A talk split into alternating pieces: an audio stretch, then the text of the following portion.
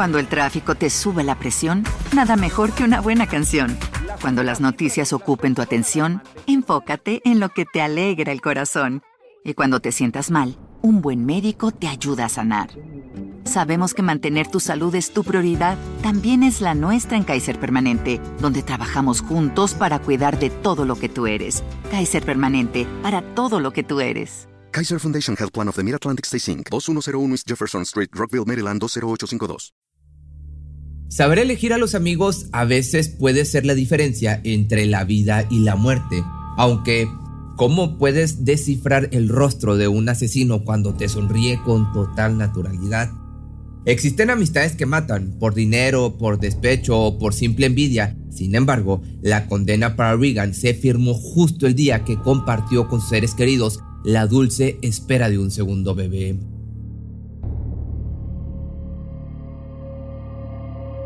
Los primeros rayos del sol cayeron sobre New Boston, esto en Texas, en Estados Unidos. El viernes 9 de octubre del año 2020, una agradable mañana impregnada con la ilusión de la casi llegada de un nuevo angelito.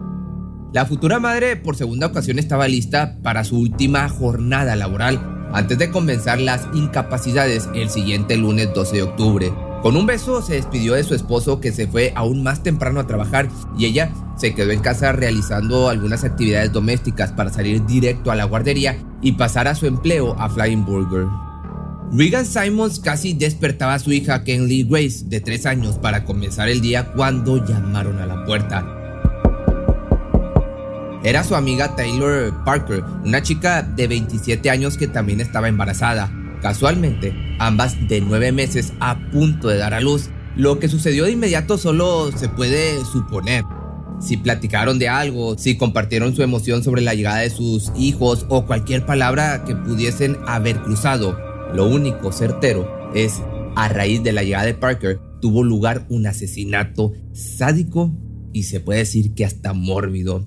La supuesta amiga había llegado con un martillo para dejar ir su furia contra Regan Quería quitarle la vida y sin titubear le dio cinco martillazos que de inmediato fracturaron su cráneo.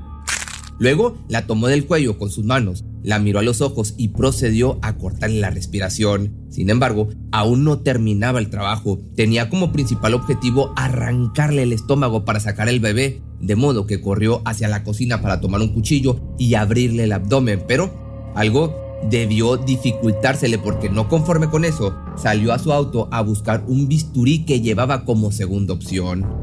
Al volver a la casa vio a su amiga sobre el suelo, totalmente cubierta de rojo y gritando de dolor. Era un mar rojo completamente, pero esa desgarradora imagen no fue suficiente para detener la locura de Taylor. Pronto se puso a un costado de ella, atravesó el abdomen con su bisturí y le sacó el útero. La mujer se tomó muy en serio su papel de cirujana y partera, personificándolo de la forma más espeluznante posible, ya que sacó al recién nacido del útero que arrancó de las entrañas de la madre agonizante. Regan soportó sin anestesia todo el dolor infringido por su amiga. Sabía perfectamente lo que ocurría antes de morir, puesto que posteriormente se detectaron en su cuerpo marcas de defensa. Con todos los gritos y el ruido de la batalla, la pequeña Kennedy Grace despertó y quedó sola vagando por los pasillos de casa con su madre ya sin vida. La culpable ya había salido de la escena del crimen, iba manejando su vehículo con la recién nacida sobre sus piernas, pensando metódicamente cuáles eran los siguientes pasos a su macabro plan. Mientras tanto, el silencio de la víctima comenzaba a levantar sospechas. Y iba muy avanzado el embarazo y tanto su esposo Homer como su madre Jessica Brooks intentaban mantenerse en contacto para monitorear que todo estuviera en orden. Luego de varias llamadas sin respuesta, Jessica no dudó en buscar más información, de manera que rápido se comunicó a la guardería donde su nieta de tres años era llevada con regularidad, pero le comentaron que ese día no había llegado. Sin duda algo mal andaba, con ese pensamiento, la madre de Loxisa salió de su casa rumbo al domicilio de su hija y al llegar, lo primero que vio en el patio delantero fue su camioneta Nissan Rock estacionada. Caminó algunos metros entonces y vio algo que la dejó totalmente helada. El picaporte estaba manchado de rojo, tenía demasiado miedo entrar y encontrarse con el peor escenario, pero tenía que hacerlo. Tomó entonces un respiro, se armó de valor y entró a la casa. Tan rápido miró a su alrededor, encontró a su hija tirada en el suelo, yacía boca abajo en medio de un mar rojo. Quedó totalmente atónita ante semejante escena del crimen. Desahogó su dolor a través de un grito desgarrador y cayó de rodillas derramando lágrimas sobre el cuerpo hecho en partes. Al interior de la casa de los Hancock, ubicada en la calle Austin, las autoridades quedaron perplejos. Un bebé arrancado del vientre de su madre y además secuestrado. Solo quedaba encontrarlo y dar con el responsable de brutales actos, de tales brutales actos. A la par del descubrimiento, Taylor seguía su ruta por la autopista 82 al mismo tiempo que se comunicaba al 911 para pedir ayuda, ya que, según su mentira y siguiendo el plan, dijo haber dado a luz dentro de su vehículo.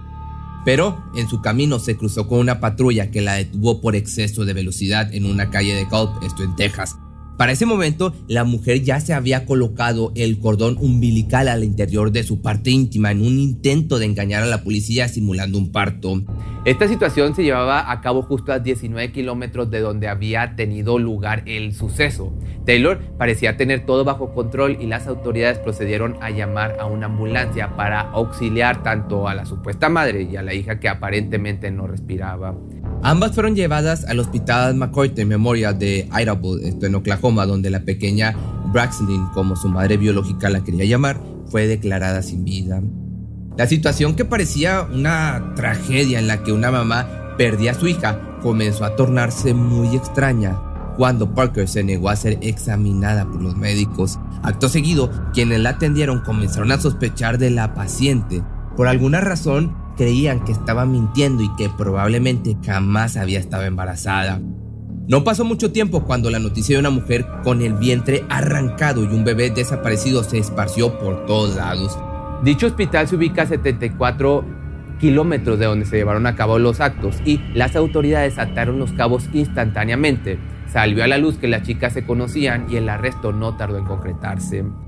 La confesión de la principal sospechosa surgió se puede decir como espuma. Aceptó jamás haber estado embarazada y asumió la culpa de lo que había hecho. Sin embargo, su declaración tuvo un ligero cambio. Aseguró que después de la pelea entre ella y la víctima le dijo agonizando que se llevara la bebé puesto que no iba a sobrevivir, como una especie, se puede decir, de ruego y última voluntad antes de marcharse de este mundo.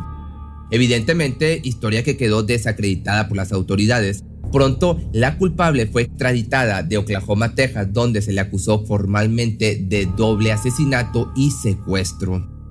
La amistad entre ellas comenzó de manera pues un poco inusual. Se dio a través de Facebook y mediante las pláticas se volvieron cada día más cercanas. Al poco tiempo se conocieron en persona y así nació un sincero cariño, aparentemente claro. Nadie de igual forma imaginaba que su relación como amigas tendría un cruel y fatídico desenlace. Parker no mostraba ningún tipo de comportamiento que pudiera encender las alarmas de cuidado, de modo que la tragedia no se vio venir en ningún momento. Esta chica, por otro lado, era originario de Sims, Texas, y, contrario a lo que se pudiera pensar, ya era madre de dos niños que tuvo en dos distintas relaciones. Para el momento del ataque llevaba tiempo en otro noviazgo con Wade Griffin. Sin embargo, no pintaba nada bien el futuro para la pareja. Al novio se le notaba cierta inseguridad y en ella creció una obsesión por retenerlo al grado de fingir un embarazo, que aquí pues ya se van atando los cabos. El problema luego de nueve meses era conseguir una bebé.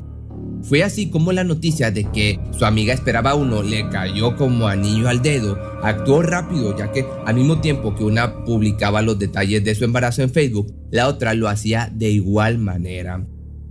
Se encargó de cada detalle, incluyendo las ecografías, las cuales mandó a hacer con su nombre, el nombre de la clínica y un especialista ficticio. Perfecto montaje que se enriquecería nada más y nada menos que con una panza falsa de silicona. Convencidos sus conocidos y pareja de semejante teatro, solo quedaba esperar la fecha del supuesto nacimiento, el cual ella misma había pactado como el 9 de octubre. Para ese día le comunicó a su novio que le inducirían el parto en un hospital de Idaho, y precisamente aquella siniestra mañana buscó en internet cómo era el examen físico de un recién nacido de 35 semanas. Quizá tenía todo fríamente calculado, pero jamás tomó en cuenta que la muerte de su amiga iniciaría una movilización policíaca hasta dar con la culpable. Te digo, ya una vez de ser detenida, sin derecho a la libertad condicional, el juicio comenzó en septiembre del 2022, donde el juez John Tidwell y el jurado fueron testigos de una serie de declaraciones tan difíciles de creer. ¿Cómo había engañado a todos? Esa es la pregunta del millón. Resultaba muy difícil de comprender cómo una mujer que ya tenía dos hijos pudo ser capaz de arrebatarle la vida a alguien solo por el motivo de tener otro. Todo apuntaba que ciertamente fue parte de un plan para retener a su pareja. Una hipótesis que tomó gran fuerza con el testimonio de Alex, Tommy Wakasey, ex esposo y padre de su hijo menor, con quien sostuvo un matrimonio desde el año 2011 hasta el 2018. En su declaración también señaló lo sorprendente que fue descubrir que su ex esposa estuviera esperando un hijo. Él era de las pocas personas que conocía la realidad y esta apuntaba que la mujer era incapaz de concebir. Por tal motivo decidió actuar bajo el anonimato enviando un mensaje a Griffin. Te estoy contactando porque siento que es algo ético y que debo hacerlo. En 2015, Taylor tuvo una histerectomía. Los hombres intercambiaron algunos textos, pero la actual pareja de la chica atribuyó esos mensajes a su suegra, de quien pensaba quería sabotear la relación.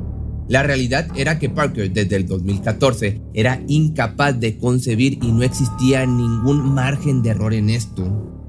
A pesar de esto, la joven había tejido una red de mentiras en las que todo su círculo social estaba atrapado, sobre todo su pareja, quien le decía todo tipo de cosas para mantenerlo a su lado.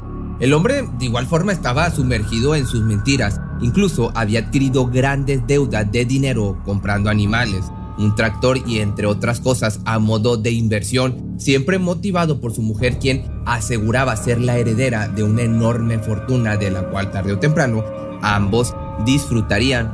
Obviamente esto era otro de sus engaños. Finalmente fue declarada culpable a dos años del crimen, el 3 de octubre del 2022. Sin embargo, la espera de la sentencia sigue pendiente a dictarse, la cual solo apunta a dos posibilidades, prisión perpetua sin posibilidad de libertad condicional o pues que le den cuello. Si te gustó este video no olvides seguirme en mi otro canal que es Pepe Misterio Choice, donde subo videos que duran alrededor de 5 a 7 minutos. ¿No se merece tu familia lo mejor? Entonces, ¿por qué no los mejores huevos? Ahora, Egglands Best están disponibles en deliciosas opciones. Huevos clásicos, de gallina libre de jaula y orgánicos de Egglands, que ofrecen un sabor más delicioso y fresco de granja que le encantará a tu familia. En comparación con los huevos ordinarios, Egglands Best contiene la mejor nutrición como 6 veces más vitamina D, 10 veces más vitamina E y el doble de omega 3 y B12. Solo Egglands Best. Mejor sabor, mejor nutrición, mejores huevos. Visita egglandsbest.com para más información.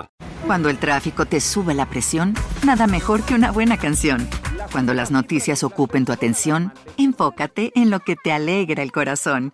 Y cuando te sientas mal, un buen médico te ayuda a sanar. Sabemos que mantener tu salud es tu prioridad, también es la nuestra en Kaiser Permanente, donde trabajamos juntos para cuidar de todo lo que tú eres. Kaiser Permanente, para todo lo que tú eres. Kaiser Foundation Health Plan of the Mid-Atlantic Stay Inc. 2101 East Jefferson Street, Rockville, Maryland 20852.